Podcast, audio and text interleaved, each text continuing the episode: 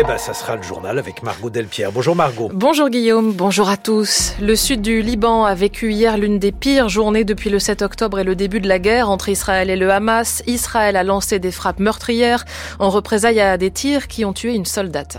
Un député écologiste du Rhône, Hubert Julien Laferrière, est cité dans une affaire d'ingérence étrangère et de corruption. C'est une enquête menée entre autres par la cellule investigation de Radio France. Les détails à suivre. La moitié des stations de ski en France pourraient disparaître d'ici 2050 selon un rapport de la Cour des comptes.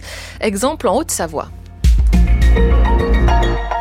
La pression est toujours plus forte de la part de la communauté internationale sur euh, Israël. L'Australie, le Canada et la Nouvelle-Zélande, à leur tour, mettent en garde le gouvernement de Benjamin Netanyahou contre une opération catastrophique, disent-ils, à Rafah, dans le sud de Gaza. Le conflit touche aussi le sud du Liban, où les affrontements entre l'armée israélienne et le Hezbollah sont quasi quotidiens. Depuis quatre mois, ils ont fait plus de 200 morts. Et hier, une roquette en provenance du Liban a tué une militaire israélienne, entraînant une riposte massive de l'État hébreu. Bilan, au moins neuf morts selon des sources libanaises. C'est l'une des journées les plus meurtrières pour le Liban depuis le 7 octobre. Noé Pignède a pu joindre des civils dans les zones bombardées par Israël. Les frappes meurtrières ont visé plusieurs villages du sud du Liban. Sur cette vidéo hier soir, c'est une maison de Nabatieh à 20 km de la frontière qui vient d'être prise pour cible. Les secouristes tentent de sortir des corps coincés sous les décombres. Renoir, 52 ans, était à une centaine de mètres de la frappe. Soudain, la terre a tremblé. Puis il y a eu l'explosion et les flammes. J'étais désorientée. J'ai senti l'odeur de la poudre. Je n'ai pas de mots. Il faut que ça s'arrête. On n'en peut plus. Mohamed était dans son épicerie juste en face. L'échoppe a été soufflée par l'explosion. Mes vitres se sont brisées et la pauvre famille en face, leurs enfants sont morts. C'est vraiment effrayant. Mais malgré l'intensification des affrontements entre le Hezbollah et Israël autour de chez elle, Hala refuse de quitter sa maison. Au sud du Liban, on est habitué aux attaques israéliennes. Ils ont toujours voulu s'emparer de nos terres. Nous refusons d'être tués ou occupés. Donc nous allons résister pour continuer de vivre ici.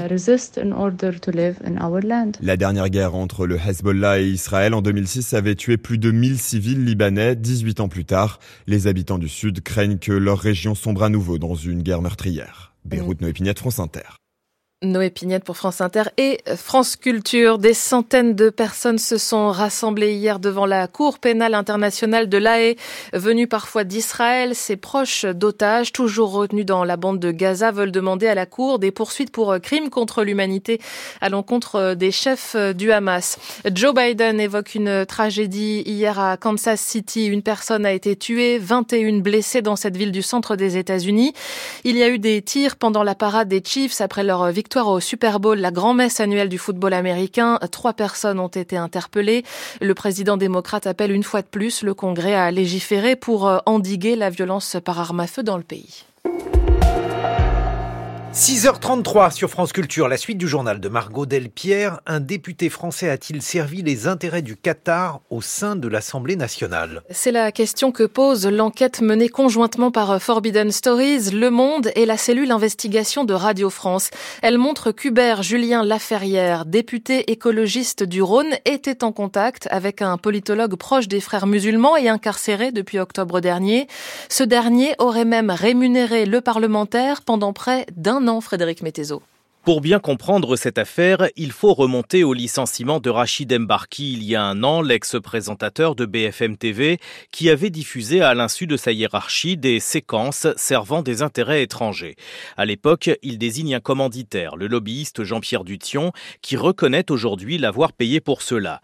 La chaîne avait porté plainte, tous les deux ont été mis en examen pour corruption, mais les enquêteurs ont aussi découvert que Jean-Pierre Dution était en affaire avec le politologue Nabil Enam Nasri, un proche du Qatar et de l'idéologie des frères musulmans.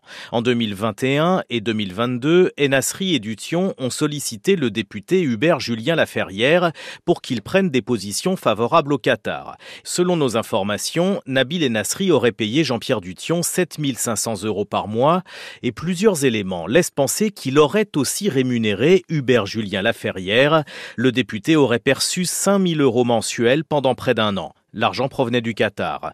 Nabil Nasri est incarcéré, mis en examen pour corruption et trafic d'influence d'agents publics. Son avocat n'a pas souhaité répondre à nos questions, tout comme Hubert Julien Laferrière et son avocate.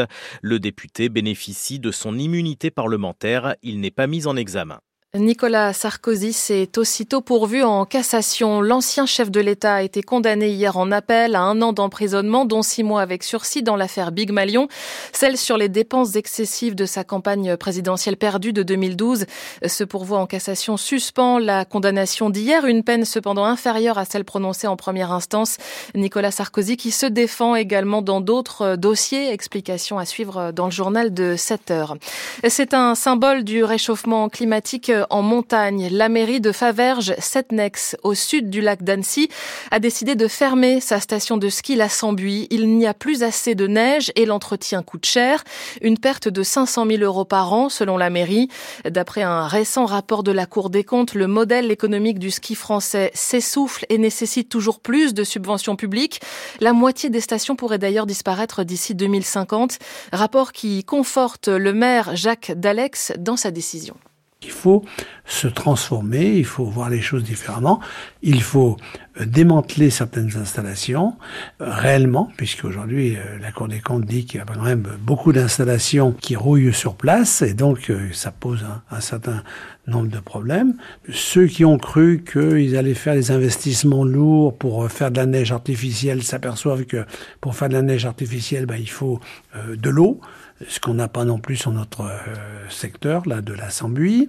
Il faut du froid, ce qu'on n'a plus beaucoup ces derniers temps, etc.. Donc, il faut que les gens comprennent que c'est pas une course en avant qu'il faut faire, mais il faut une reconversion de ces sites. Nous, c'était relativement facile parce qu'il y a peu de dégâts euh, humains et économiques. Dans d'autres stations, ça sera plus difficile et plus douloureux.